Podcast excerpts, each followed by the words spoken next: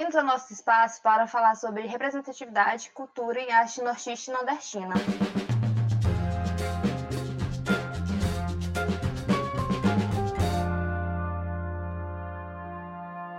A gente quer agradecer a todo mundo que escutou o episódio piloto, porque é muito importante é, vocês terem escutado e compartilhado, então muito obrigada. Hoje, além do nosso elenco fixo, que sou eu, a Kate Carlinhos, a gente está contando com a presença professora Marilis Cardoso, é mestranda em comunicação da UFMA, professora de graduação e pós-graduação do Centro Universitário Estácio São Luís e RP da IPREV. Isso é só um pouco do que ela é e do que ela representa, por isso eu quero passar para ela, para ela falar sobre ela e o que, que ela acha importante destacar na história dela. Olá, gente! É um grande prazer, um imenso prazer estar aqui. Eu, eu me sinto muito honrada, mesmo pelo reconhecimento e, e, muito grata mesmo por ter a oportunidade de falar para vocês que estão aí do outro lado, que quem está falando aqui é uma professora, é uma professora de graduação, de pós-graduação, que lutou muito para chegar onde chegou, formada em comunicação, é que tem, é, que tenta hoje aos 42 anos, né, terminar o mestrado, é, por tudo que a gente sabe das grandes dificuldades né, da gente ter acesso ao ensino superior de pós-graduação no Brasil, é, sendo pobre, né, sendo mulher negra, né, e tendo que lutar muito para estar aqui. É, eu queria dizer para vocês que, além de estar honrada de estar aqui falando com vocês todos, é, eu me sinto é, muito feliz em poder dizer para vocês o quanto eu sou feliz apesar de todas as lutas, apesar de todas, todos os processos que a gente passa nessa vida de superação, né? Hoje é, eu me considero uma pessoa muito feliz em ser educadora, em ser relações públicas, em trabalhar com comunicação e, sobretudo, de estar aqui hoje, dividindo um pouquinho da minha vida com vocês. Bom, perfeita. Amo. Perfeita, maravilhosa. Maravilhosa. A gente convidou a Marilis para falar sobre esse tema porque a gente enxergou a importância que ela tem e o papel que ela representa para as pessoas que enxergam ela no lugar onde ela está. Ser uma mulher preta que ocupa o espaço que ela, que ela ocupa. A gente quer falar nesse episódio sobre a relevância de que aquelas pessoas que estão no lugar de destaque que elas possam é, a partir dali dá uma visão e dá inspiração para que as pessoas que se enxergam no mesmo locais que elas, que elas se ve vejam ali e se identifiquem. Mas, além disso, que essa visão de que as pessoas que estão vendo quem está ali, a gente quer mostrar também que como há uma diferença entre representação e, re e entre representatividade. Porque representação é quando apenas aquela coisa da represent... uma pessoa representa um grupo social ali, só que representatividade vai para além disso. Representatividade quer dizer quando uma pessoa está dentro do espaço de fato e ela transforma aquele espaço, não só mostrando a imagem das pessoas, porque quando você olha para um espaço, você vê pessoas iguais a você, mas de fato, na estrutura desse espaço não tem pessoas que realmente é, conhecem essa realidade, a mudança não é, não é feita de verdade. Então a mudança acaba que apenas faz junta e é, é uma coisa que você enxerga, mas não transforma em nada e não vai fazer diferença efetiva na vida das pessoas. Oi, gente. Então, a gente vai falar sobre representatividade, né? E eu acho que representatividade é um tema forte e preciso. É um processo de conhecimento, saber a importância e o local de fala de um grupo, se aceitar, né? É a construção da subjetividade e identidade dos grupos e indivíduos que integram eles. É uma quebra de padrões, na verdade, né? Que separa esses padrões que separam a sociedade. É a representatividade em si é ocupar lugares e ter o poder de decisão, Conseguir se enxergar em um espaço, se encaixar independente de qualquer classe social, cor, gênero e orientação sexual, tem sido mais comum do que antes. As lutas e movimentos tornaram mais visíveis e conhecidos diante da sociedade, fazendo com que tome mais forças para ir em busca do reconhecimento. é, sabendo que mesmo com tamanha proporção, ainda existem muitos aqueles o qual menosprezam tais movimentos, como você, Amarilis, se posiciona e se enxerga dentro da sociedade? Vocês consideram uma representante? Olha, hoje demorei muito para perceber isso, sabe, Kate? Porque justamente o próprio sistema não, não permite você se ver. Às vezes é mais fácil a gente passar calado. Gente, nós negros, eh, nós vivemos sobre uma realidade, e é uma realidade o racismo, que vai nos omitindo, que vai nos invisibilizando. Hoje, sendo professora, percebendo o que eu represento, principalmente para os meus alunos, as comunidades onde eu trabalho, porque eu trabalho em comunicação comunitária, com projetos sociais, e quando eu vejo meninas e meninos falarem para mim frases desse tipo, gente, eu nunca na vida tive uma professora negra. Eu olho para ti e agora eu vejo que eu também posso. Eu hoje consigo me chamar de negro sem achar que é feio, porque você também se chama de negra e você é bonita. Então, são certas frases de vivências que eu fui, que eu fui é, é, de experiências que eu fui vivendo, que foi, que foi dando a mim esse olhar de que, nossa, o que, que eu realmente eu sou? E qual a importância da representatividade? Qual é a importância de hoje eu estar falando aqui para vocês que estão ouvindo aí que, primeiro, qualquer um de nós pode sim, deve sim ocupar o lugar que quiser na sociedade. A gente tem esse direito porque todos nós somos livres e iguais nesse país, mas infelizmente é interessante, gente, a gente reforçar esse discurso aqui. O racismo no país existe. A realidade que a, gente vive hoje é de um racismo estru estrutural que naturalizou a invisibilidade do negro nos espaços de destaque, de liderança desse país.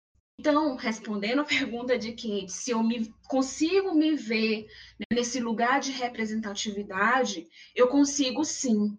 Justamente porque dá para contar nos dedos, Kate. Eu sempre fui a única, a única no curso de francês. A, a, somos, éramos dois na turma da faculdade, da graduação.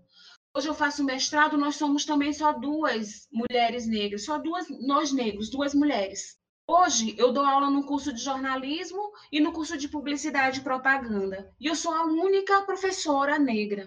Eu viajo no avião, eu olho para o lado, eu sou a única. Eu vou para um congresso, eu olho para o lado, é um, dois, três, quatro. A gente vê que mais de 50% da população brasileira é negra. A gente vê um Estado que é eminentemente formado por uma população negra. Ai, Ai, senhor. Tá, é, pera que eu tô, tô, tô muito emocionado. Ah, meu Deus. Meu Deus, essa mulher é uma perfeição. Calma, Daniel, calma. Enfim, é, no que a Marilis falou em questão a isso, a, primeiro eu quero agradecer muito ela ter aceitado esse nosso convite, é a nossa cobaia, em questão a nossa primeira convidada do nosso podcast. A gente quer te, a gente quer te agradecer muito em questão a isso, que significa bastante.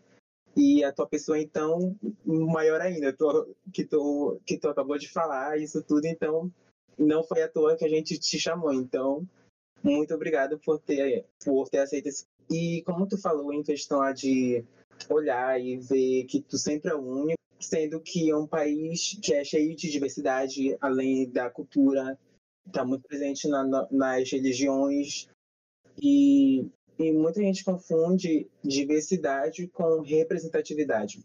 Como Kate já tinha, tinha dito logo no começo, que é, um, é, digamos, é uma pessoa, é um movimento que tenta desconstruir uma narrativa que é passada por pessoas que não têm aquela vivência, não têm um local de fala, e aquilo ali vai alimentando, alimentando, até que chega alguém que realmente a gente se vê é, na, naquela pessoa, na, naquele valor que ela agrega todo.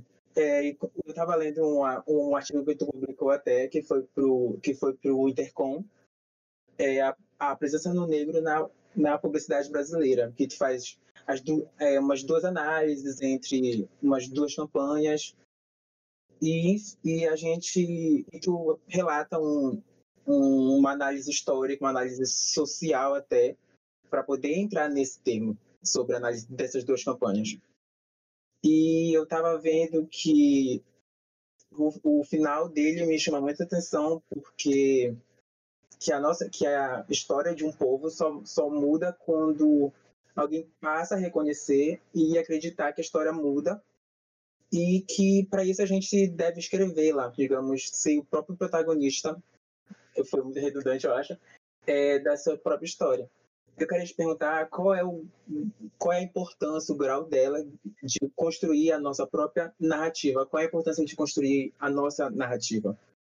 Porque há muitas obras que a gente vê que o que me chama a atenção em algumas obras é a forma que ela é feita, a, fo a forma que ela foi conduzida e o valor que ela carrega não só no, no que está pronto, mas no que foi feito antes, entendeu? Então, quero saber qual a importância dessa construção para da, da própria narrativa. Certo. Então, assim, é interessante a gente, para a gente falar sobre essa nossa própria narrativa, é interessante a gente entender é, um, a narrativa histórica né, desse país por qual é, os negros vêm passando ao longo da história do próprio, do próprio Brasil. Então, assim, é interessante a gente relembrar, antes de, da gente entender que, o que, que a gente vive hoje, que lugar que a gente vive hoje, né, a gente, como a gente foi sendo representado na comunicação, pelas mídias, é, pela cultura, pela arte, né? a maneira como nós, historicamente, nós fomos sendo representados, né? Então, assim, acho que vem de um processo, é, e aí, assim, eu já eu ouvi até eu ouvi isso Antes de, antes de ontem, lembrei de vocês, gente. Alguém falar para mim assim: ah, eu vi um grupo de samba, né, que eram, disse o nome do grupo, e todos os cantores, né, todos os músicos eram brancos. E eu achei muito estranho, porque para mim samba é feito por negro. E aí eu fiquei assim, passada ouvir isso, porque é de uma pessoa esclarecida.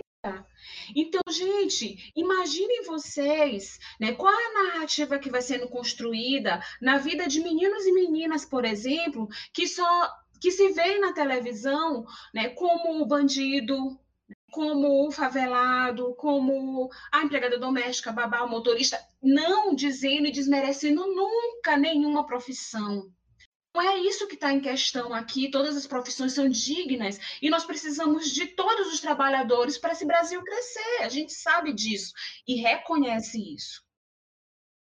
Mas por que que isso é naturalizado? Essa que é a questão. Por que, que eu naturalizo, por exemplo, negro a uma questão de pobreza ou de violência? Isso é natural. Assim como é natural eu pegar e dizer que a maioria da população carcerária no Brasil é negra, ah, normal. Ah, um menino foi um menino foi assassinado ontem lá na favela no Rio ou então na periferia do Maranhão, mais um menino negro, é só mais um e tudo vai se naturalizando. Então, gente, quando a gente olha os dados de que ah, a grande maioria das mulheres violentadas, né, que são mortas vítimas do feminicídio são negras. Ah, normal. Mas não é normal a gente pegar, quando a gente olha uma apresentadora sendo âncora na TV, isso causa um rebuliço, causa notícia, e ainda, mais do que isso, agressões, violências, como a Maju sofreu, como cada uma de nós sofre, eu também, no meu lugar enquanto professora. Então, pergunta, né? A importância, então, da gente construir essa nossa narrativa. A gente, na verdade, está desconstruindo aquilo que foi colocado como normal. O normal da violência é, é voltada para, olhar, para o olhar do negro. O, o normal da pobreza e da miséria é voltada para ser vista e vivida pelo negro. O normal de ocupar é, é, cargos de, de alguma maneira que só servem, né? Ele é o lugar do negro. Então, assim, quando a gente pega e vê artistas, cantores, ou eu, professora, falando de que quem somos nós, né, de que há uma possibilidade, sim, de da gente ocupar um outro lugar. E de que mais do que isso, gente, falar aqui sobre representatividade e eu assim, eu estou muito feliz mesmo de vocês de uma maneira muito com uma maneira muito sensível por terem podem até ter, né, os traços, os traços e, heranças negras, mas não tem o fenótipo carregado como eu tenho, como outros negros têm, e que a gente sofre o racismo todo dia. Que felicidade vocês estarem trazendo isso para o debate. Que, que, alegria vocês estarem colocando como primeiro, é, é, é, a primeira entrevista de vocês, né, falar sobre isso. Que eu vou dizer, e eu, eu vou deixar bem claro aqui para vocês. Muita gente vai achar estranho Muita gente vai dizer por quê. Porque justamente o que a gente está fazendo aqui é uma narrativa do contrário. O que a gente está fazendo aqui é ir na contramão daquilo que é o normal. O que vocês estão fazendo aqui é de um, de um vanguardismo, como a gente diria na faculdade lá na minha época. é de quebrar os paradigmas mesmos. A gente está falando do preconceito, porque quando você pega e traz uma professora negra para estar tá falando sobre ela aqui, na verdade, gente, várias outras, e aí é o que a Adriele falou sobre representatividade, vários outros grupos também se sentem representados, porque vários grupos que sofrem preconceito, e a gente sabe disso causa das suas escolhas que são suas, por causa das suas vidas que são suas, por causa da cor da sua pele que é sua.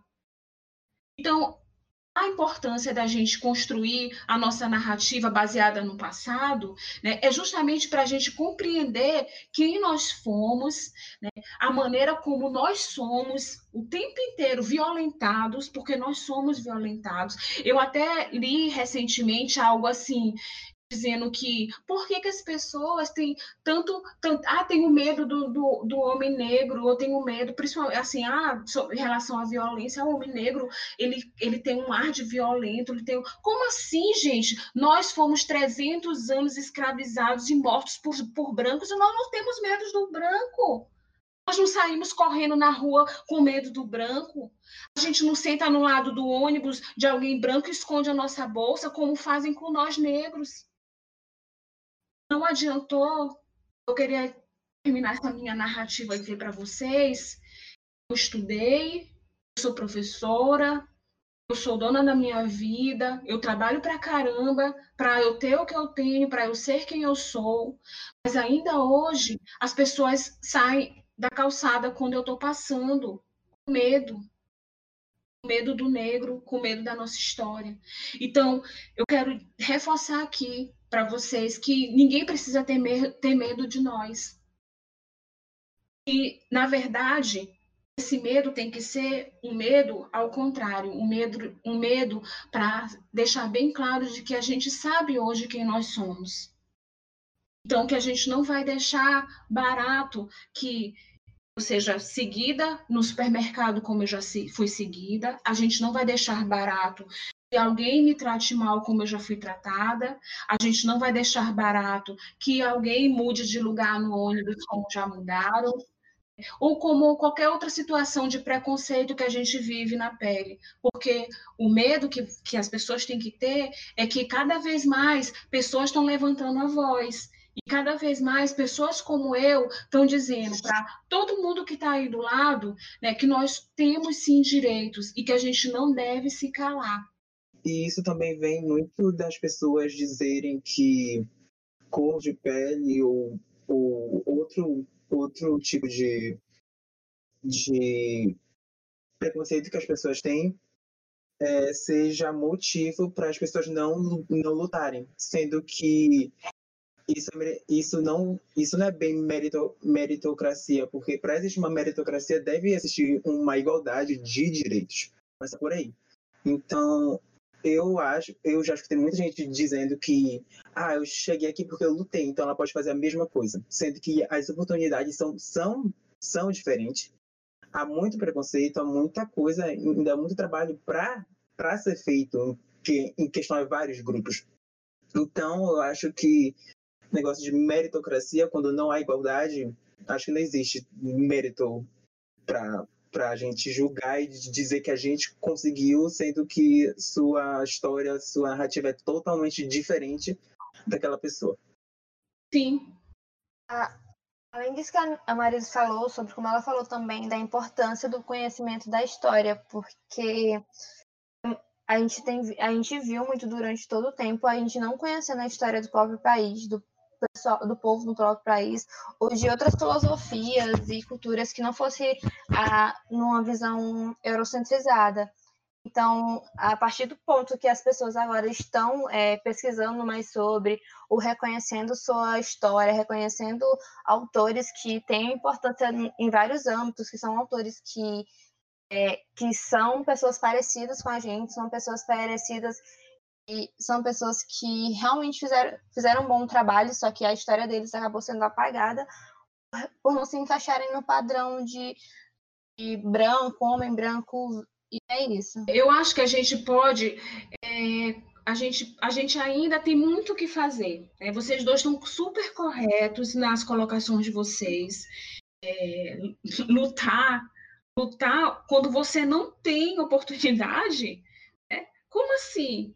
Lutar quando ninguém te dá uma, uma oportunidade pela cor da tua pele, como a gente sabe que isso existe, da tal, da é, é boa aparência, e por muito que isso até existia, né? Nos, nos, nas, antigamente se faziam as, as, as é, convocavam as pessoas para trabalhar e colocavam lá, né?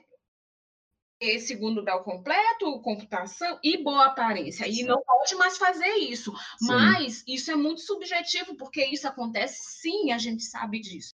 Então, assim, como você pega né, e fala que sobre meritocracia, sobre ah, que não, você tem que você tem que lutar para você chegar onde você onde você quer chegar.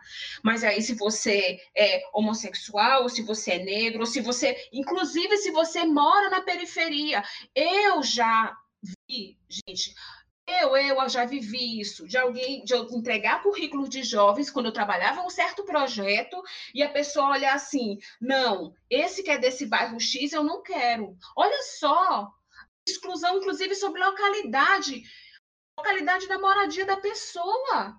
E, é, sabe, de um, de um absurdo. Mas é isso que a gente vê nesse país. E aí vocês estão super corretos, né? Como a gente pode pegar né, e, e, e falar sobre não, não venceu porque não quis, né? não lutou porque não quis, se não nos deram oportunidade para isso, gente. Não é fácil. Ah, ser hoje a, professor, a única professora do curso não é ah, porque eu lutei, lutei, lutei contra o sistema. Não é isso, é uma exceção. É algo que é uma exceção. Que não é fácil, por mais que a gente pegue, esteja falando aqui sobre representatividade, so, quando eu ouço meus alunos falarem, né, poxa, eu, eu sempre quis ser, ter uma professora negra, eu, eu nunca vi, e eu te vendo, eu agora acho que eu posso ser. A gente sabe que isso é muito difícil. Porque quantas são as instituições que se prendem a isso? A recrutar em cima de próprios preconceitos, porque são pessoas que estão ali recrutando, né, gente? O racismo está tá ali entranhado, subjetivo entre as pessoas. Oi? Dentro das pessoas. Ok, quer falar? É... eu fico até com medo de falar alguma coisa na verdade não é meu local de fala, então eu fico meio com medo de falar alguma coisa e falar alguma coisa. Eu, era até interessante, então, essa fala de Kate, gente, para a gente registrar algo que vocês estão fazendo aqui, né, que é verdadeiramente revolucionário. E a gente pode até. É, eu, eu, eu entendo sobre o que é o lugar de fala, sobre o que é a Marilis falando sobre o racismo e o preconceito, e o que é a Kate falando. Vocês podem também ser, falar sobre o racismo. Vocês podem não falar de como a gente se sente. Vocês podem sim, qualquer um. Assim, não, não basta a gente pegar, a gente dizer, não, eu não sou racista. Nesse país, nesse mundo, a gente tem que ser antirracista mesmo. Gente, é muito cruel, é muito doloroso. é algo que é. Um dia me perguntaram se eu já vivi alguma, se eu já sofri alguma violência.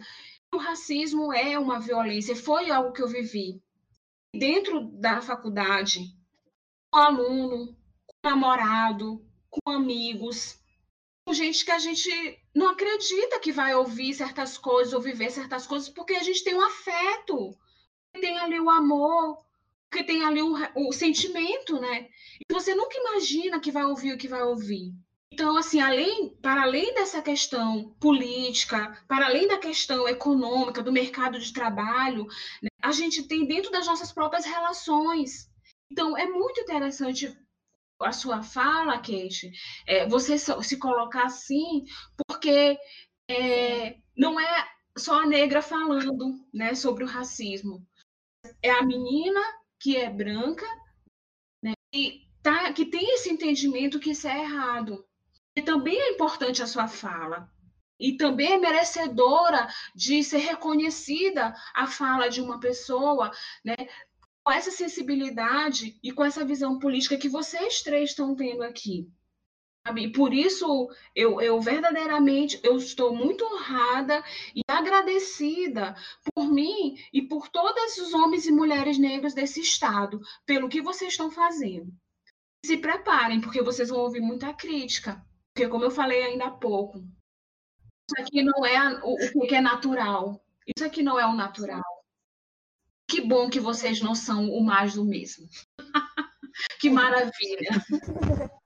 É, nas minhas leituras que eu estava fazendo Sim. sobre o tema de representatividade, eu observei muito como é falado da importância de pessoas se auto-enxerguem, é, se auto se auto-enxergue dentro dessas representações e de como é perigoso de que isso não aconteça, porque fala muito como a gente tem que oferecer, tipo, eu que estou num lugar de privilégio, como tá, eu tenho um movimento, que eu tenho um local para que possa ser falado sobre os assuntos como que a gente está falando aqui, é importante que eu ofereça esse local para as pessoas que têm propriedade sobre o assunto falar, como a senhora falou.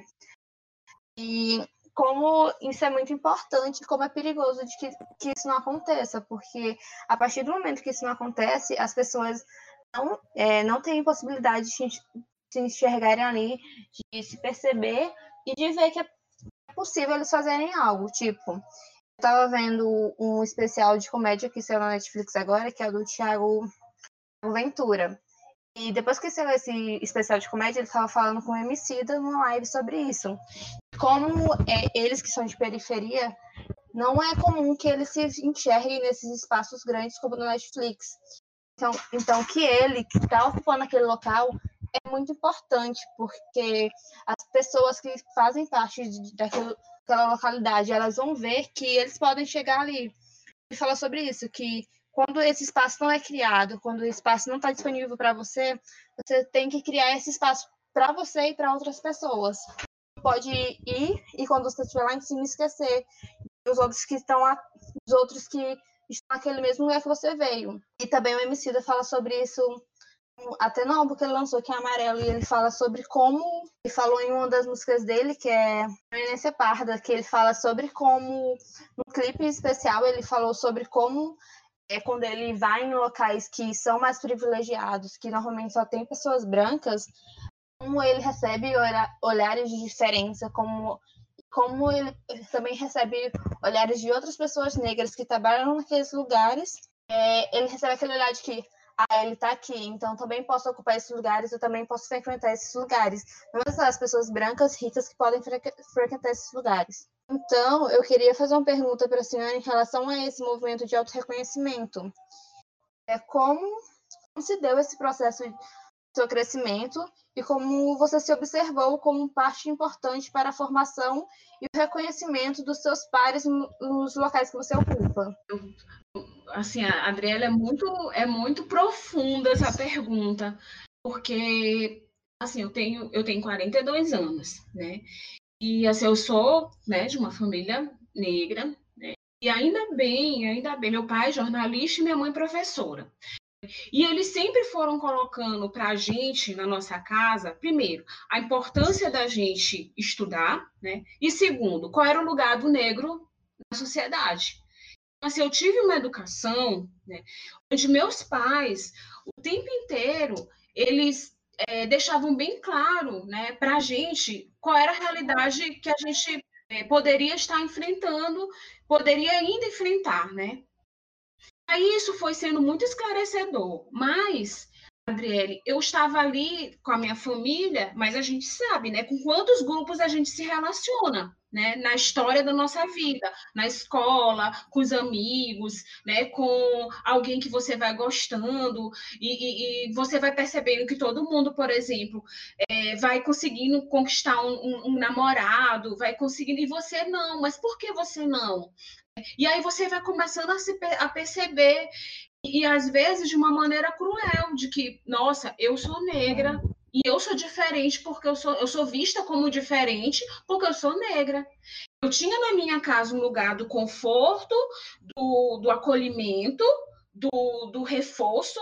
Nós éramos, nós somos três filhas, né? Três mulheres. E meus pais diziam muito isso. Minha mãe tinha até um, um, dizer, como ela diz, que era assim, ó, seu melhor marido é o seu estudo, é o seu trabalho, porque a mulher negra ela tem que, ela tem que ter o seu lugar nessa sociedade você tem que fazer, você tem que lutar isso, porque você vai enfrentar muita coisa. E eu não entendia isso. Quando eu fui para o mundo e comecei a perceber isso, Adriele, eu teve um momento que eu me neguei. Né? Eu, eu sabe assim, adolescente, vou confessar aqui para vocês, divã, né? Adolescente, eu ficava passando, me esfregando para tentar, tal, talvez, clarear minha pele pegando um tal de azeite para afinar meu nariz. Isso aqui, o que eu estou falando para vocês aqui não acontece só com a Marisa. Alisa o cabelo, né? Até hoje alisa o cabelo. Então, assim, isso não acontece só com, com a Marilis, mas acontece com uhum. vários negros e negras, que a gente vai tentando, de alguma maneira, ser aceito, né? tentando se adequar àqueles ambientes onde as, as pessoas não nos aceitam. Mas com o tempo a gente vai percebendo que isso não adianta. Isso está entranhado nas pessoas. E que eu tenho que realmente me reconhecer, eu tenho que me achar linda e eu me acho linda. Vocês não têm noção como eu me acho linda, né? Como, as, como eu tenho. é muito linda. Não, ah, obrigada. não está equivocada. Pois é, corretíssima eu vou, ó, me beijo, eu me amo, eu me amo, eu me amo. Porque, gente, é, é assim, a gente vai na pressão mesmo, tendo que, muitas das vezes, é, na, na é numa, numas experiências de, de, violência que a gente vai se reconhecendo, sabe, Adriele? Eu tive a felicidade de ter esses dois lados. De um lado acolhedor, uma família que me ensinou isso, mas eu vivi como várias pessoas também vivem, né? Então, assim, você veio perguntando, ah, como é que eu fui me reconhecendo dessa, dessa forma? Eu fui me reconhecendo ao longo da, da minha história, né? Reconhecendo quando eu é, não conseguia um namorado, quando eu ia para festa eu era a última a ser chamada a dançar, ou nem era chamada, coisas que são relacionadas ao afeto, mas também situação do mercado de trabalho, né? Então, assim, além de, além de, de, de negra e mulher, eu não era obesa, né? Então, imaginem vocês, né? Então, assim, era todo o estereótipo, né? Do, do, do não padrão, né? Então, assim, é, é, é, relembrar, rememorar isso para vocês podem ter certeza que para muita gente que está ouvindo pode vai causar até gatilhos, né, de lembranças, de memórias ruins. Mas eu quero dizer para vocês que é isso, essa minha história que me faz ser quem eu sou hoje, de me achar e de acreditar, né, como vocês disseram, de acreditar que eu sou linda, de acreditar que eu posso, de, de saber qual a importância de ser, de ser e de me reconhecer como negra, né, de falar para as pessoas isso, né, eu sou eu tinha, eu tinha um, um, uma, uma, um ex-namorado que ele falava assim: para de dizer que você é negra, você é morena, você não é negra, ó. Porque ele tinha vergonha de dizer isso, né? De, e aí eu fui percebendo isso. Então, para vocês perceberem como até a palavra, né? Como a gente foi, foi sendo educado para dizer que o que é negro é feio aquilo que é o, o, o, nosso estereótipo, o nosso fenótipo é feio. A nossa cor é feia, o nosso cabelo é feio, o nosso nariz é feio. Né? Então, assim, a sociedade vai te colocando isso, mesmo hoje, gente, como eu falei ainda há pouco para vocês, não adiantou eu, tá, eu posso estar tá carregando aqui meu, meu diploma de mestrado daqui a um ano, eu vou continuar sofrendo o mesmo racismo e o mesmo preconceito nos espaços que eu, que eu, que eu passo quando eu era estudante lá na graduação com 18 anos. Então, assim, o que a Adriele trouxe para a gente né, é super importante, porque hoje eu, eu vivo isso também, assim como a MC estava colocando, de sempre causa estranheza, gente, a gente chegar no restaurante né, e você olhar para o lado e você é a única negra. Então, assim, não para você, mas as pessoas, e há incômodo, é impressionante como há incômodo. Já fui, por exemplo, gente, no, no, no, no visitar uma amiga e eu estava com ela, com o filhinho dela, né? E a, a, a vizinha dela foi perguntar: ah, é sua nova babá? Então, assim, para vocês perceberem como é muito, como é cruel a visão das pessoas sobre a gente. E aí é o que a gente estava trazendo ainda há pouco para a gente. Ah, não é só a luta, não é a luta individual, gente, é uma luta coletiva. Sabe? Não basta ser só eu é, tá ali estudando, lutando. Não, se a sociedade não mudar, a gente não combater o racismo, não, não vai adiantar a representatividade na cultura, na música, dentro das escolas, dentro das universidades. Não vai adiantar sozinho, sabe? Sozinho. Tem que ser um processo, tem que ser um projeto. Isso que vocês estão fazendo aqui é um pedacinho desse projeto. Um projeto de realmente a gente ver um Brasil democrático. Porque não, nunca vai haver uma democracia real no país enquanto a gente ter pessoas homofóbicas, enquanto a gente ter pessoas racistas, enquanto a gente ter preconceito em relação à mulher, né? enquanto a gente tiver violência em relação a essas classes e todo mundo achar normal.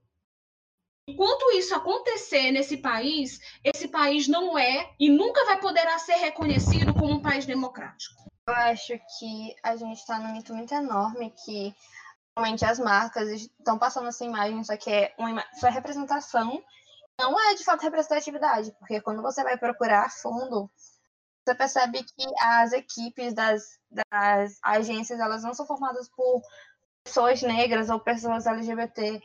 E é, como a gente fala muito no grupo de estudo, no câmbio, uhum. é como é importante de que a gente entenda as pessoas que dessa a gente entenda as realidades diferentes para que a gente possa produzir algo e não a gente produzir para eles, mas a gente auxiliar a que eles produzam algo para eles mesmos e onde eles se reconheçam, porque é, como eu estava vendo, tem um, teve um projeto muito legal que é o Cinco Vezes Favela Agora por Nós Mesmos, que ele é um filme, um curta-metragem, que ele, na verdade, ele é um filme que reúne cinco curta-metragens que, que foram roteirizados e foram por adolescentes da favela, que eles contam as suas próprias histórias, eles produziram aquilo é, a partir de oficinas que foram oferecidas para eles.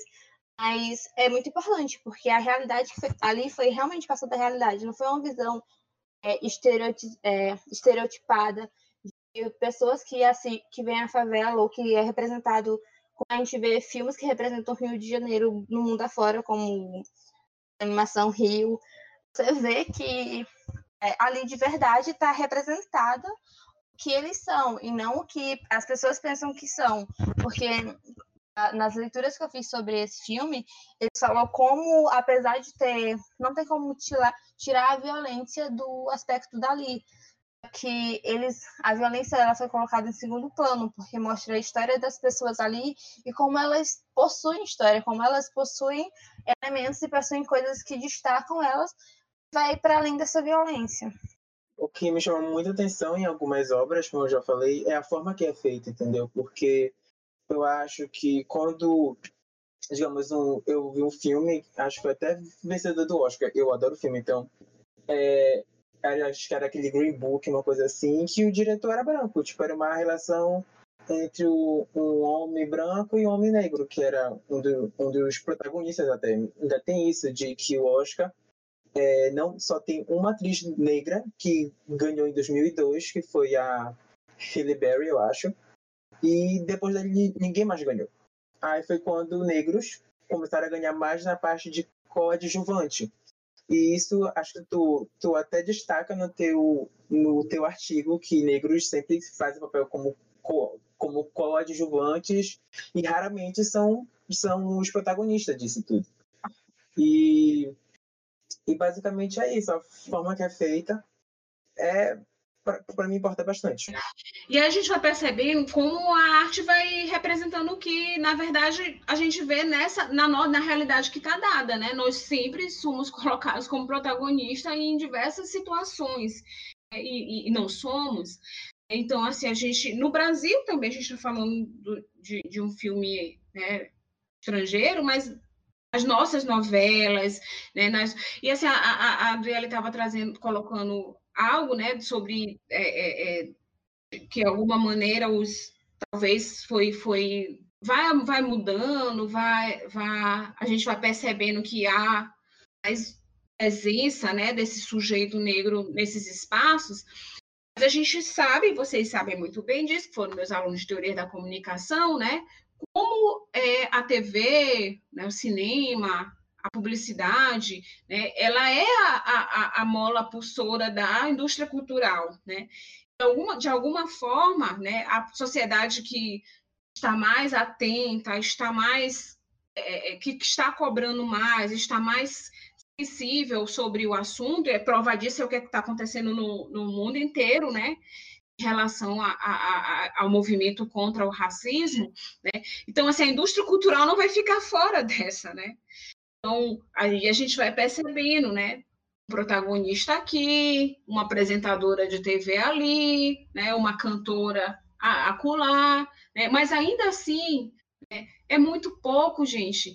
Quando a gente pega e reconhece a arte como algo que representa a identidade do povo, quando a gente é, traz para a arte esse lugar onde nós todos podemos ser representados, e aí quando esse vocês estão colocando, né? Quando o nosso lugar né, de, de, de negro ou de, de público LGBT é sempre colocado no lugar de coadjuvante ou estereotipado mesmo, né? ocupando lugares que é estereotipado para a população LGBTQI+, ou para quem é o negro, em relação à violência, em relação à mulher. Mulher, então, né, gente? Né? A mulher que é vista como sempre a, a, a, a, boa de cama, né? Desculpa a expressão, mas que isso vem lá desde a senzala, né? Quando nós éramos estupradas pelo homem branco dentro é, dos nossos, à frente até dos companheiros. Então, assim, isso foi é, sendo é, é, herdado, infelizmente, até hoje. Eu estava lendo uma, uma entrevista, uma pesquisa, desculpa, uma pesquisa sobre a solidão da mulher negra a maneira como a gente é vista pelos homens, é, a maneira como eu já escutei até isso, gente. Eu escutei uma vez assim alguém falar, não, mas é, é, minha filha, a mãe de uma amiguinha, né, da escola, não, mas minha filha vai casar cedo, até porque mulher branca não fica sem casar, né?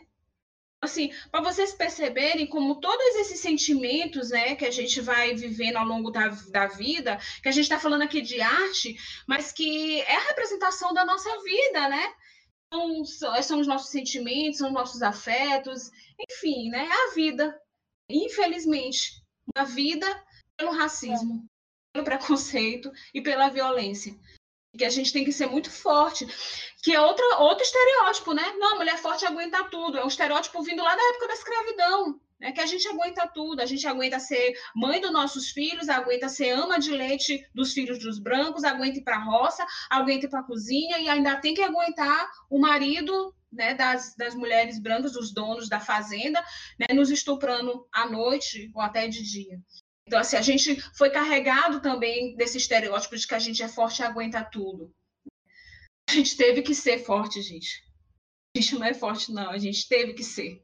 Teve uma, uma tweet que viralizou no Twitter que era em relação a esse estereo, os estereotipos que existem no cinema em relação às mulheres e os homens negros, que falam. É, foram dados alguns nomes de termos que são utilizados, que é tipo papel da mulher negra gorda, que ela faz o papel de mãe de todos, então o papel da, do homem negro, que é o trabalhador, e, entre outros vários estereotipos que mostram como é que é representado dessa mesma forma. E mesmo que exista essa fala de que é, do antirracismo e tudo mais, a realidade está sendo representada de uma forma antiga, que é uma forma as pessoas brancas veem aquilo. Então, enquanto não colocar realmente pessoas negras na produção desses dos filmes, na produção artística no geral, vai passar uma visão realmente verdadeira, porque não existe isso. Não tem como eu falar da experiência de uma pessoa que eu não sou, de quem eu não. Tipo, eu posso ter o conhecimento teórico, eu posso conversar com as pessoas sobre isso, eu posso ouvir, só que nunca vai ter como eu passar realmente com verdade aquilo. Exato. E aí a gente vai vendo qual é o nosso papel, né, é, Adriele, em relação a isso. Vocês, futuros publicitários, a gente está falando aqui de cinema, mas assim, eu tive numa banca de monografia na semana passada que a menina é, acho que hoje é jornalista, né, Thaís, fez uma pesquisa sobre a presença do negro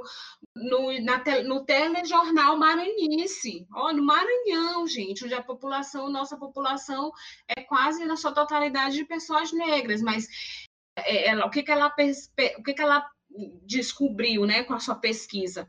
O mínimo possível, eu estou sem os números aqui, mas quase nenhum repórter negro no interior, né? A gente tem presença de repórteres negros no, e na capital, âncoras, âncora de, de, de, de telejornal, um, um só. Os outros todos são brancos. E aí a gente vê mais uma vez, né? E eu trago mais uma vez, porque é importante se falar disso, que a gente vive o racismo estrutural eu até gostaria de aproveitar esse momento e falar, esclarecer sobre isso, porque muita gente que está ouvindo vai dizer assim: nossa, mas eu não sou racista. Eu nunca chamei ninguém de macaco, eu nunca puxei o cabelo de nenhuma mulher negra, eu nunca peguei e bati em ninguém por ser negro. Porque a gente pega, a gente traz essa visão de que o racismo é algo que é relacionado a uma situação de violência física, né? Mas o racismo estrutural, gente, a gente isso diz respeito às estruturas econômicas e políticas da sociedade, onde a gente nega a presença desse negro ou o coloca no lugar né, de, de, de subordinação, assim como no cinema, como vocês estão trazendo para a gente. Esse é racismo estrutural. Quando você pega e conta a quantidade de negros no restaurante, quando você vai no hotel e que todos os gerentes, as recepcionistas são pessoas brancas, mas o, o, o pessoal que está na limpeza tem pessoas negras. Por quê? Por que, que, é, por que, que é nos dado somente esse lugar? sabe, dentro do mercado de trabalho. Isso é racismo, racismo estrutural. Quando a gente vê dentro das universidades, inclusive dentro da sala de aula de vocês, quantos são os colegas de vocês é, é, que são negros. Quando vocês olham, por exemplo, dentro da, da, da, estrutura, das estruturas sociais que a gente vai, quando, olha só, preparem para pensar, vocês todos que estão ouvindo, né? Quem é a pessoa branca e quem é a pessoa negra que está atendendo vocês? Então, assim, isso é racismo estrutural. O racismo estrutural, ele parte de diversas concepções políticas, econômicas, inclusive subjetivas quando eu tenho medo do negro, quando eu não namoro com um homem ou com uma mulher negra, porque eu não quero sujar a, a cor da minha família. Isso é real. Eu já ouvi isso, gente. eu já ouvi isso. Tinha, alguém tinha medo de ter um filho comigo porque não poderia sujar a cor da sua família. Então, assim, o racismo, tanto o racismo subjetivo como o racismo estrutural, ele é cruel, ele é perverso. E aí a importância, eu, eu né, termino a minha fala com o começo, a importância de vocês, enquanto futuros publicitários, estarem falando sobre isso, estarem atentos sobre isso, porque vocês serão, no futuro, a fala aqueles que vão produzir né, as mídias, as publicidades, as propagandas, que vão estar ali, de alguma maneira, colocando esse negro nesse lugar ou naquele outro lugar. Chamando para trabalhar com vocês nas suas agências, nas suas empresas, ou como colegas de vocês, alguém que competência, independente da cor, independente da sua opção sexual, independente da sua religião. Assim, é importantíssimo o que vocês estão fazendo aqui, vocês três, porque vocês também estão sendo um, representatividade para esses outros alunos que às vezes nem sequer percebem porque foram educados dessa forma, sabe, gente? Gente que naturalizou, como eu falei ainda há pouco. Eu ouvi isso recentemente, recentemente alguém falar para mim, mas é porque sempre foi assim, né, Marilis? Sabe? Coisas do nosso cotidiano. Para mim parece normal. Eu não sou racista, não, mas não é normal? Não, não é normal. E aí vocês estão aqui também para dizer para os colegas de vocês que não é normal ser racista. Não é normal se viver numa sociedade racista. É, a gente é, é, essa, esse lugar também de, de, representatividade é um enfrentamento ao preconceito, ele é um enfrentamento ao racismo. Né? Então, assim, para além de você estar tá ali é, é, sendo referência, sendo suporte para um grupo né, de, de pessoas, é para além disso, é para além de você. Tentando mesmo e nadar na contramão né, de uma estrutura que está colocada. Você, eu tinha um, um, líder numa grande empresa que eu, que eu trabalhava, né, aqui em São Luís, né, ele era homossexual assumido, era casado, né? E ele era super respeitado, né? E assim, os outros meninos que, que às vezes se calavam ali na empresa, eles se viam representados naquela pessoa e, e se, respeitados também, e não precisavam estar tá fingindo que eles não eram, não precisavam estar tá tentando engrossar a voz para poder fingir o que eles que não é da vida deles ou da identidade deles. Então eles se sentiam é igual, é a mesma coisa, né? É com o negro, é com a presença da mulher, é com a presença do, do, do homossexual nos lugares, nos, nos lugares é, é, de fala, de liderança, sabe, gente? Então, assim, a importância da, da nossa fala não é a gente, não sou eu aqui é um, é, são várias pessoas que estão em silêncio, que foram caladas, que são oprimidas. De eu pegar e dizer, de puxar elas para perto aqui de mim e dizer assim: vem, vem também, que tu também pode. Não é fácil, não, mas a gente também pode ocupar isto. E ainda falando do, da questão de preconceito, temos também o com do caso mesmo da xenofobia, né? Que acontece bastante para as pessoas do Norte é. e Nordeste, que é o no caso, foi o que a gente veio fazer também aqui, que foi mostrar para mostrar o restante do país o que a gente tem, que é a nossa, a nossa representatividade, veio trazer a representatividade do povo nordestino e nortista, né? Que ainda acontece muito xenofobia para fora e acontece também, no caso, no mercado de trabalho próprio do, do das próprias regiões, que eles valorizam mais o, a mão de obra vinda de de estados, estados externos, né, de fora, do que aquelas pessoas que estão ali, que se graduaram, se especializaram dentro do estado, mas eles preferem é, contratar pessoas, mão de obra de outros lugares. E tanto é que muito é, os, as pessoas resolvem sair do seu, do seu local para buscar emprego em outros lugares, especializações, porque assim, quando voltam, já tem um local, né? Porque já vai ter, eles valorizam mais quando tu vem de fora do que dentro do, do teu espaço. Fora esse, essa xenofobia que a gente sofre, ainda tem o estereótipo, né? De que, de, de, de que o Nordeste, toda, todo estado tem a cultura to, todas iguais, é tudo a mesma coisa. Não, não é bem assim não, amor. Vamos devagar.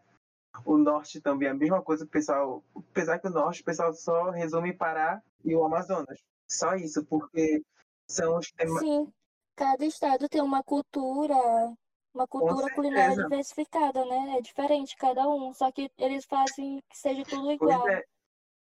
Verdade. Então a gente a gente percebe diversas nas falas de vocês, né, a presença de, de uma ignorância cultural muito grande, né? Se as pessoas não não uma falta de respeito, de talvez até de acesso mesmo, de compreensão, por exemplo, do fala da Kate, né, de que nós temos um, um, um, estado onde é tão diverso, né, de, com uma cultura tão rica e tão peculiar, mas ao mesmo tempo tão diversificada, porque é um, um estado muito grande, né? E a gente pegar e, e, e, ter esse olhar homogêneo, né, sobre a cultura é algo que já é, é, é imensamente de, de uma ignorância que aí eu vou estendendo para o que vocês estão falando aí do país inteiro. Né? Então, assim, a necessidade do país, estudando sobre a cultura brasileira, né, estudando um pouquinho mais aí sobre Nestor Canclini, né, que fala sobre hibridismo cultural, né, e, e sobre todas as, as nossas tão grandes misturas de cultura no país que resultou nessa cultura brasileira que é tão diversa. Né? E aí o que vocês estão me estão falando, gente, me faz um resgate assim de parece que a gente vive ainda um período colonial, entendeu? De que o que o estrangeiro é que é bom, que vem aquilo que vem de fora é que é o moderno, né? Aquilo que vem que é que, é, que vem é, é, pelas, pelos os grandes navios é que era o revolucionário ou bom, e aquilo que a gente tinha aqui dado como natural, como nosso, como né, vindo do povo, não é, não é bom. Então, assim, ainda é um olhar muito do, do colonizado e do colonizador, né? Então, assim, eu, eu, dá, dá para a gente perceber isso, eu sei que é uma realidade. E talvez, talvez, né? As mudanças, assim, que gente, o que a gente percebe dentro das escolas, a inclusão de estudos sobre cultura afro, né, a inclusão das suas grades curriculares, de uma, mesmo que de uma maneira é, ali, é, não dentro de uma disciplina, mas de uma forma interdisciplinar, da necessidade da gente estudar a cultura brasileira. Né, assim, então, assim, existe um curso aqui no Maranhão, inclusive, né, sobre história da, da cultura é, é afro-brasileira. Então, assim, talvez, né, hoje a gente não vive, mas talvez a gente viva um dia isso, né, quando a gente colocar dentro das nossas escolas, das nossas faculdades, debates como esse, né, sobre a importância da cultura, né, sobre o hibridismo cultural, né, sobre as, as grandes vertentes, os gran, o, o, o grande leque né, que o país e o Maranhão né, tem referentes à cultura. Então, talvez é uma solução aí que a gente aponte, até deixo isso como uma dica aí para se falar em um outro momento aqui no programa, ou então mesmo para todo mundo que está ouvindo, de ler um pouco mais, gente, ler um pouco mais sobre a cultura do seu povo, né, para a gente tentar evitar não valorizar aquilo que é nosso, né, valorizar só aquilo que é de fora, ou ao contrário, né, a gente pegar, desprezar, no caso aqui de São Luís interior, despreza que vem do interior e valoriza aquilo que é meu. Então, assim, não existe isso. Toda cultura é rica, né? toda cultura tem seu saber, toda cultura tem sua herança, tem sua história. Né? ignorante é aquele que não referenda isso. E falando sobre isso, de conhecer nossa cultura, de como o movimento de reconhecer a sua cultura, de conhecer a história do, do povo, do seu estado, se auto-reconhece, porque a partir do momento que eu entendo de onde eu venho, eu entendo quem eu sou de verdade. É, a gente acaba que é construído, a gente vai se construindo uma imagem do que a gente vê no televisão, nos filmes que a gente vê, a gente quer sempre imitar aquilo, só que aquilo não é compatível com a gente. Não tem como a gente ser parecido de forma alguma com aquilo, porque as estruturas são diferentes. Então, a gente se frustra muito e acaba que isso desencadeia várias coisas na gente. Então, é muito perigoso isso de não, da gente não se reconhecer, da gente se forçar a, a ficar parecido com o que é dado como normal e não ter nosso lugar, não, ter, não se enxergar, não ter produzido. Porque teve uma novela da Globo aí horrível, mano, que eu não suportei, que foi aquela lá da, da, da Isis Valverde, não sei, que tava lá em Belém, menina, ela ela não ver o peso e o povo doido lá. Resumido, não condiz com nada. Isso aí eles poderiam ter muito, muito bem ter aberto né, um espaço para os atores que, que, que são nativos de lá, digamos, moram lá, vivem aquilo lá. E simplesmente, como eu acho que não, acho que é questão de marketing até também não não quiserem investir nisso e ficou uma palhaçada aquele negócio. Tipo, a gente não sabia se ela era do norte, se ela era nordestina, porque tinha o sotaque que a gente não tem. Isso eu não me vi representada, era só umas gírias bem poucas que ela, ela, ela falava, né, durante a trama, as cenas e tudo mais. E realmente eu não gostei, não me senti representado, porque além disso, eles tratam o norte e o nordeste como se fosse algo muito místico, algo muito encantador, sendo que faz parte do nosso folclore, algumas alguns mitos, essas coisas assim, só que não se resume só isso não. É muito mais além disso, entendeu? Tipo, tem, tipo, eu falo isso, eu falo isso em fase de, de desconstrução. Porque antes eu tinha muitas ideias assim, de ideias que nada, nada prestava, tudo era ruim e tudo mais. Mas como a gente vai vendo, vai lendo, vai estudando, a gente vai vendo que e aí as coisas são muito diferentes. Nessa questão de novela acho... e, e, filmes, toda, é, tem também a parte do Nordeste, que quando eles vão fazer algum papel, eh, botar algum ator para fazer algum papel nordestino, eles sempre colocam aquele mesmo sotaque, sendo que no Nordeste todo não é só aquele sotaque. O Nordeste tem vários sotaques, tem várias gírias, tem muita Isso coisa. É pro lado da comédia, né, mano? Sim, eles sempre botam. É sempre um, é um personagem super ridicularizado. Exatamente. Eu acho que, que, como o Daniel falou, quando forem fazer tais papéis ou gravar em algum estado, mostrar, tentar mostrar pelo menos a cultura do, de determinada região, deveriam sim chamar as pessoas, atores, artistas daquele local, que assim traria uma verdade para o que eles estão falando. Teve um artigo muito legal que eu li sobre que o tema é a insurreição dos sujeitos silenciados. Fala sobre como as culturas que foram marginalizadas, as pessoas que foram marginalizadas, como elas passaram a produzir, estão produzindo agora é, seu próprio material, seja ele audiovisual ou na literatura, que o exemplo disso é a literatura marginal, e vai além do que é dado como correto na, na escrita, e você observa muito como isso abre espaço para que mais pessoas é, é, implementem, mais pessoas passem a produzir material, porque muitas vezes a gente produz por essa questão da vergonha, que nem a gente acaba falando na aula de, da Marilis, que eu acho que era de teorias da comunicação, sobre como a gente sempre a gente acaba tendo vergonha ou medo de falar pela repreensão que pode vir depois. Então, assim, a gente, é, na, na verdade, assim, a ideia do, do, da espiral do silêncio, né, que você está dizendo, assim, que a gente foi educado dessa maneira, né? A se calar ou a reproduzir somente aquilo que está posto, aquilo que, tá, que é reconhecido pela academia, pela literatura, né? E esse movimento de resistência, né, cultural, porque a cultura ela é um movimento de resistência, né, gente, de ir na contramão, inclusive de, de daquilo que a indústria cultural coloca para a gente como o único, o aceito, o correto, o bonito, né?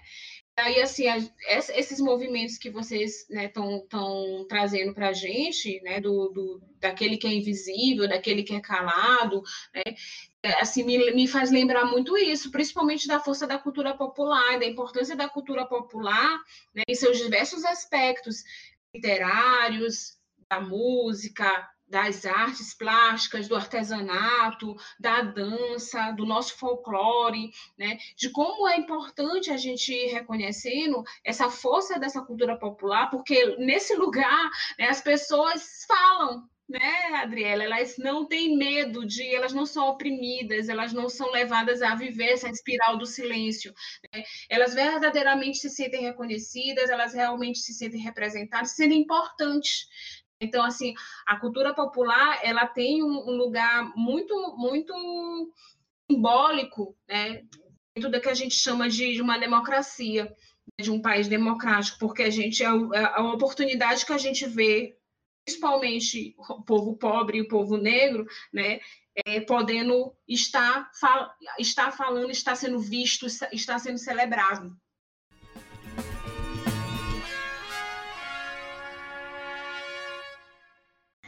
Eu trouxe algumas indicações de várias áreas. Um deles é o perfil afro.leituras, que é do, do, no Instagram.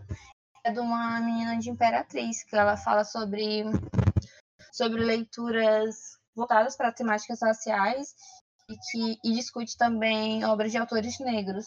Eu acho muito importante que a gente enxergue esses locais e enxergue essa produção. Eu também trouxe a indicação da playlist Cine Delas, que é a playlist que Daniel indicou pra gente, que é do canal Brasil, que conta, é, são vários episódios com várias mulheres do cinema nacional, do cinema nacional falando sobre suas experiências. Aí tem um livro também em todos os sentidos que da Camila Antunes, que ela fala E o, um dos personagens principais é um cara surdo. Ela fala muito sobre como no Brasil a gente não tem, não se trata muito dessas temáticas e acaba que essas pessoas são invisibilizadas. Tem o livro O Ódio que Você Semeia, que além de livro tem um filme que é da Angie Thomas. E tem um vídeo maravilhoso do quadro em branco que é falando sobre a Miss Marvel, é um personagem de, de HQ da Marvel e ela foge totalmente dos padrões normais que a gente vê como super-herói. Então é super ótimo ver esse vídeo, porque fala muito sobre representatividade, como a, o jovem acaba se enxergando ali e as identificações que podem ter. É isso. Né, eu tenho três indicações. A primeira é o podcast Clandestina, que é um podcast independente feito por mulheres ludovicenses elas falam sobre a representatividade preta, feminista e periférica, voltada em especial para a área do design, que é a área delas. Tenho também a indicação do livro da, da filósofa e ativista Djamila Ribeiro, O Pequeno Manual Antirracista, que é um livro que ajuda a entender as origens do racismo e como podemos combatê-lo, mostrando que a luta, como a Marilis falou, a luta é de todos e é urgente. E tem também um documentário. Documentário Cabra Marcado para Morrer. Ele é de 1984. Ele foi considerado um dos melhores documentários nacionais, tanto é que ele recebeu vários prêmios, incluindo o do Festival de Gramados em mil, de Gramado em 1985. Ele mostra as filmagens de uma dramatização sobre a história de luta do João Pedro Teixeira, da Paraíba, um líder camponês que foi assassinado em 1962.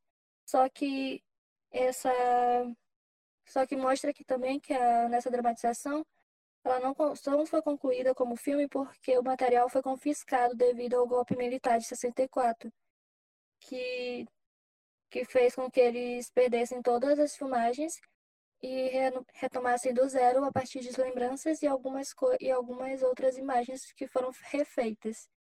E é isso, gente. A minha, a minha indicação é a mostra de filme é igual do filme, que é, que é organizado pela, pelo Amazônia Doc, onde a filme, curta, média e alguns documentários, que essa mostra é especificamente da, do cinema lá de Belém mesmo. E tem, e tem dois filmes que tem até a de Paz no meio também. É muito bom, eu já assisti uma grande parte deles.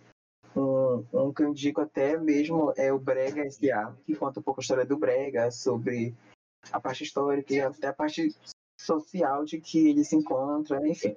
E a minha outra indicação é o Canal Brasil, que está com um trabalho muito, muito bom mesmo. É, tem Linda Quebrada agora com, com, com um programa. É, transmissão, uma coisa do tipo, ela entrevista vários tipos de de, de artistas e entre outros. E é basicamente isso. Ah, que sensacional! Vou anotar todas as indicações de vocês, maravilhosos. É, eu queria, eu queria só reforçar, né, é, falando de dois livros que são bem clássicos mesmo em relação ao racismo no Brasil, né, que é o Mito da Democracia Racial, de Gilberto Freire, Casa Grande e Senzala, que também é dele, né, de Gilberto Freire. É, existem outros, vários outros livros, mas esses são bem clássicos mesmo. E eu queria indicar também, né, para vocês, para quem não conhece ou, ou, ou tenha interesse em entender um pouco mais sobre as questões raciais, as lutas contra o racismo no Maranhão, né, que vocês conheçam o Centro de Cultura Negra do Maranhão, CCN.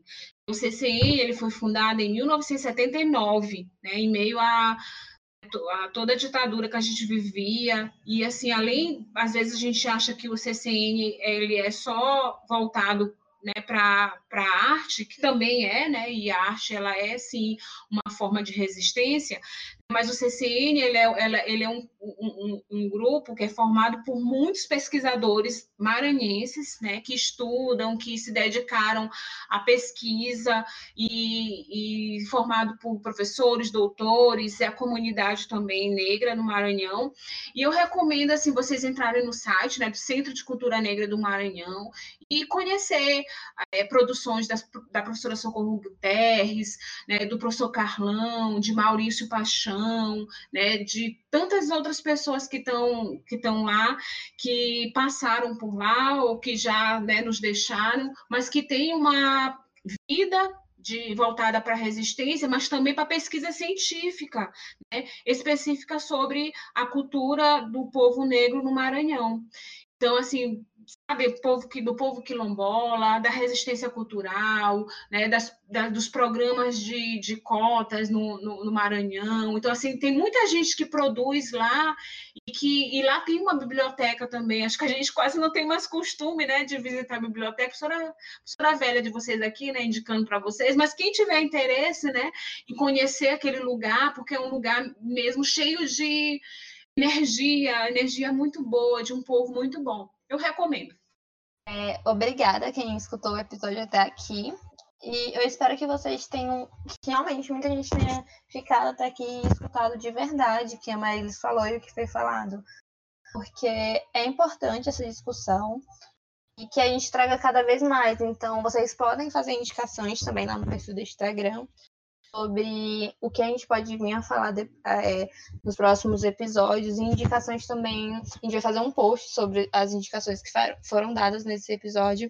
Então, lá vocês vão poder comentar sobre as indicações de vocês. E é isso, é um processo de contribuição.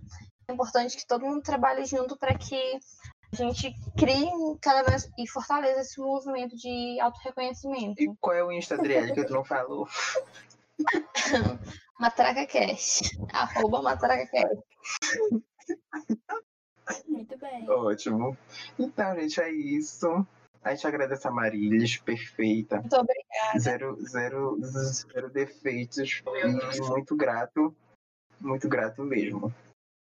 A gente é, também queria agradecer, gratidão, muita gratidão a vocês três, né, é, Adriele, Kate, Daniel, né, gratidão pelo convite, é, parabéns pela iniciativa, pela matraca, que seja um grande sucesso, é, sucesso sobretudo porque é para a gente, né, para todos nós. E quando a gente percebe espaços onde há um reconhecimento das pessoas, há uma valorização da cultura e há uma possibilidade de democratização da comunicação, ela tem que ser verdadeiramente exaltada. Então, em nome de todo o povo maranhense, gratidão a vocês também e a todo mundo que ouviu a gente até agora.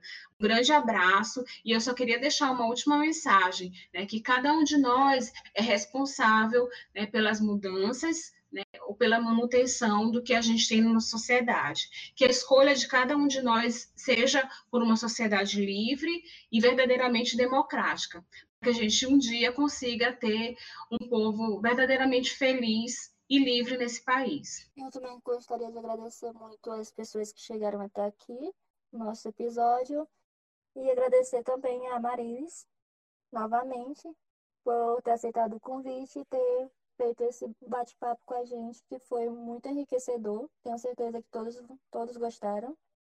E pelas indicações também. E que a gente possa continuar nos incomodando, indo atrás do nosso autoconhecimento e conhecer a nossa cultura, a nossa, a nossa origem. E é isso, gente. Até o próximo episódio.